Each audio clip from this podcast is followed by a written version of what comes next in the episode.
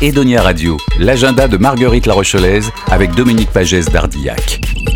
Alors bonjour chers auditrices et auditeurs de Edonia Radio, voici venus les nouveaux rendez-vous de Marguerite La Rochelaise en ce mois de septembre 2022. Une rentrée riche de nouvelles expositions et événements. Écoutez voir. Des ours à La Rochelle. Le Muséum d'histoire naturelle de La Rochelle présente l'exposition Ours, mythes et réalité. Partez à la rencontre des huit espèces d'ours réparties sur la planète comme l'ours blanc, l'ours brun, l'ours malais, le grand panda. Des spécimens naturalisés, des squelettes et des représentations à taille réelle illustreront cet animal massif et fragile à la fois.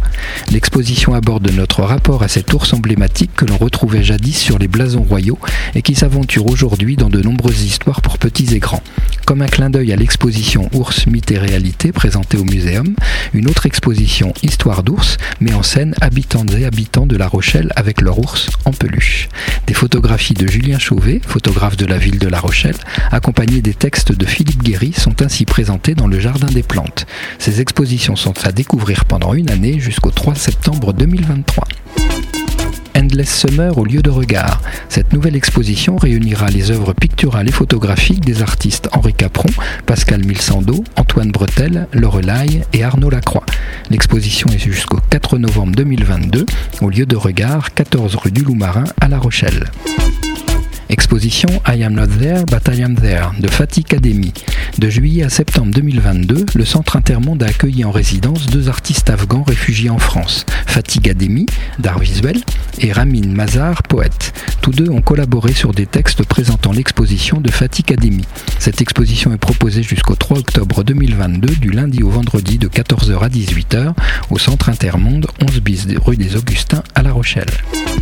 Un an de résidence de Julien Chauvet. L'exposition retrace un an de résidence à la Maison des Écritures. Les portraits des résidentes et résidents ont été capturés par Julien Chauvet, photographe de la ville de La Rochelle.